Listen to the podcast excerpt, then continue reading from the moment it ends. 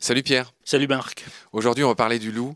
Tu me rappelais en préparant l'émission que c'est tout simplement le premier animal sans doute que l'homme euh, a domestiqué. Oui, sous la forme du chien, qui est directement issu d'une euh, race de loup euh, préhistorique. Et tu me disais aussi que la racine indo-européenne de loup, hein, donc lupus en latin, wolf en allemand, wolf en anglais, bizarrement, bien que ça sonne différemment, c'est la même racine. Oui, c'est une même racine qui s'est un peu dédoublée quand même entre wulquo et luquo, euh, l'échange entre wool et wolf. C'est curieux, on ne le lit jamais dans les grands dictionnaires ou les ouvrages d'indo-européens.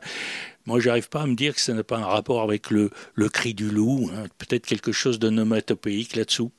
Oui, donc euh, le fameux lycos qu'on retrouve dans lycanthrope, qui est l'homme-loup. Oui, l'homme-loup ou le loup-garou. Le loup-garou qui est d'ailleurs terrible parce que dans loup-garou, il y a loup et puis le ou de garou, c'est une évolution de wolf aussi. C'était gar-wolf. Donc loup-garou, il y a deux fois loup. Ça montre la proximité qu'il y a eu entre les hommes et les loups qui chassaient sur les mêmes territoires depuis la nuit des temps. Alors, ton bouquin est d'une extraordinaire richesse. Tu trouves même le moyen de parler de Volkswagen, dont le siège, j'y suis allé dans une autre vie de journaliste faire une interview à Wolfsburg. Le siège de la célèbre marque de voiture Volkswagen est à Wolfsburg, donc le, bourg du loup, la ville du loup. Oui, oui. Euh, pourquoi t'en parles, toi? Oui, parce que c'est un petit jeu de mots. Volkswagen a lancé la petite Lupo Hein, euh, qui veut dire loup en italien évidemment.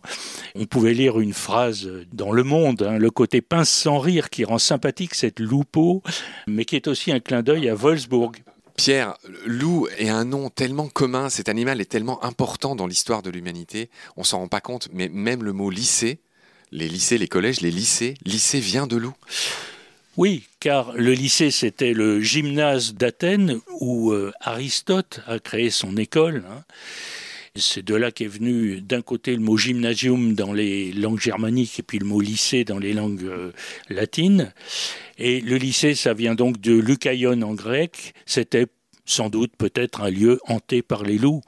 Un peu comme le Louvre à Paris, qui vient aussi du nom du loup, mais par le latin cette fois, avec probablement également des zones qui étaient infestés par les loups, ce qui était bien courant euh, dans l'Antiquité et au Moyen Âge. Donc le loup euh, va des lieux de culture que sont les lycées aux lieux de débauche que sont les lupanards. Lupanar vient aussi de loup. Oui, enfin de lupa, qui curieusement en latin a désigné la prostituée avant de désigner la louve.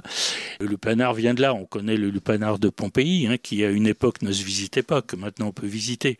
Cela étant, euh, c'est un, mot ambivalent parce que la louve romaine, c'est aussi hein, celle qui a nourri euh, Rémus et Romulus, et donc c'est une connotation très positive.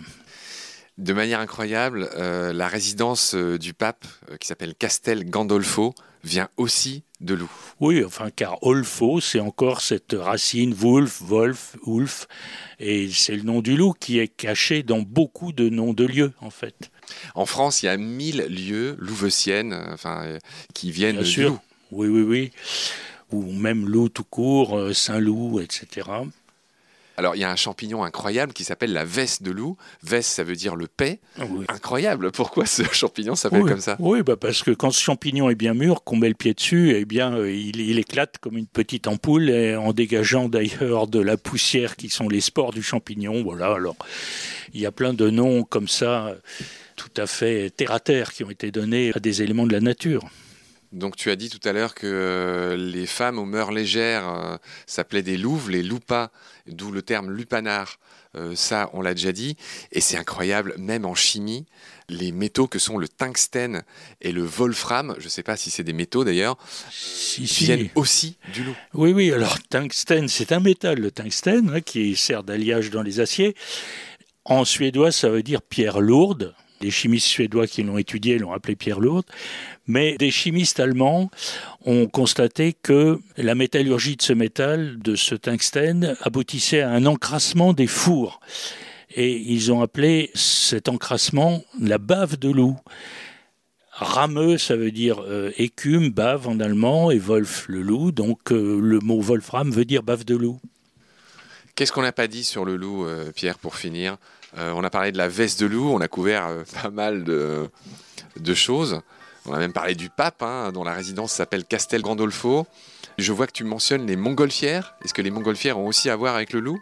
Alors c'est encore Olf, hein. c'est l'élément Olf qui veut dire loup, euh, qu'on retrouve euh, dans montgolfière. Voilà ce qu'on pouvait dire sur le loup. Euh, Pierre, merci beaucoup. Je te retrouve très vite pour un nouvel animal. Salut Pierre. À bientôt.